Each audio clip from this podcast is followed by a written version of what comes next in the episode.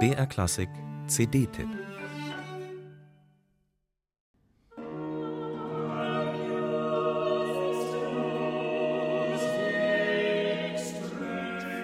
Ein Land am Abgrund. Die Gesellschaft tief gespalten, die Lager verfeindet, der politische Diskurs polarisiert.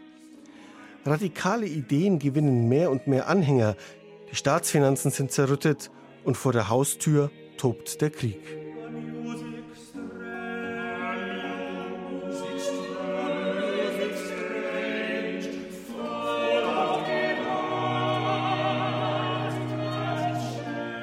England ist im 17. Jahrhundert in der Dauerkrise. Milizen, die einander bekämpfen, ein religiöser Fanatiker, der an die Macht kommt, das Parlament immer wieder aufgelöst, der König enthauptet und schließlich auch noch die Pest.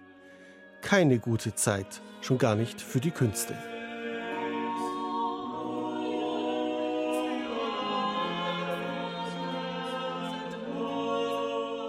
George Jeffreys war ein brillanter Musiker. Kurzzeitig war er sogar königlicher Organist. Aber in einer Zeit, in der die Puritaner Kirchen verwüsteten, Orgeln niederbrannten und Chöre auflösten, musste Jeffreys seinen Lebensunterhalt anders bestreiten. Als Gutsverwalter und Sekretär, weit ab von den blutigen Zentren der Macht, draußen in Northamptonshire.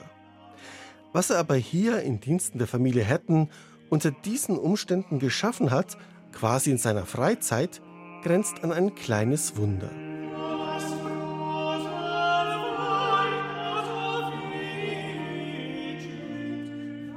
Bittersüß klingen diese geistlichen Gesänge.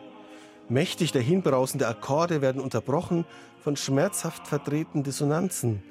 Liebliche Terzen zum Dahinschmelzen münden plötzlich in harmonische Rückungen, die einem Schauder des Entsetzens über den Rücken jagen.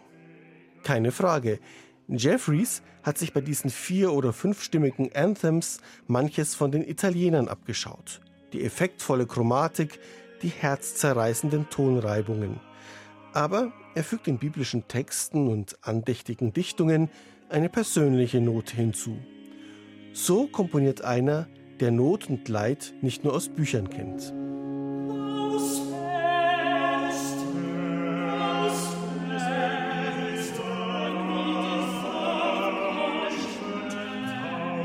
Trotzdem, die Musik von George Jeffreys würde verglichen mit seinen Vorbildern Monteverdi und Carissimi weniger spektakulär wirken, wenn sie nicht von so grandiosen Interpreten gesungen würde. Das Ensemble Solomon's Knot ist ein Glücksfall für den vergessenen Komponisten. Das Markenzeichen der britischen Formation rund um den in Jordanien lebenden Bassisten Jonathan Sells, alle singen auswendig.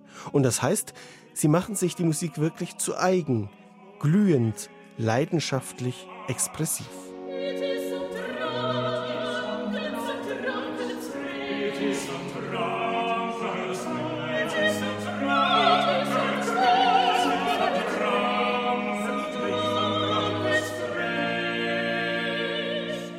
Für die Aufnahme sind die zehn Musikerinnen und Musiker dorthin gegangen, wo Jeffreys einst treu seinen Dienst versah, auf das abgelegene Landgut Kirby Hall.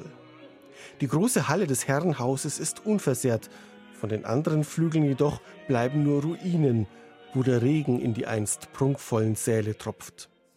Ein Ort, der hörbar zu einem außergewöhnlich intensiven Album inspiriert hat und zugleich daran mahnt, dass nicht alles, was in der Krise zerbricht, auch wieder repariert werden kann.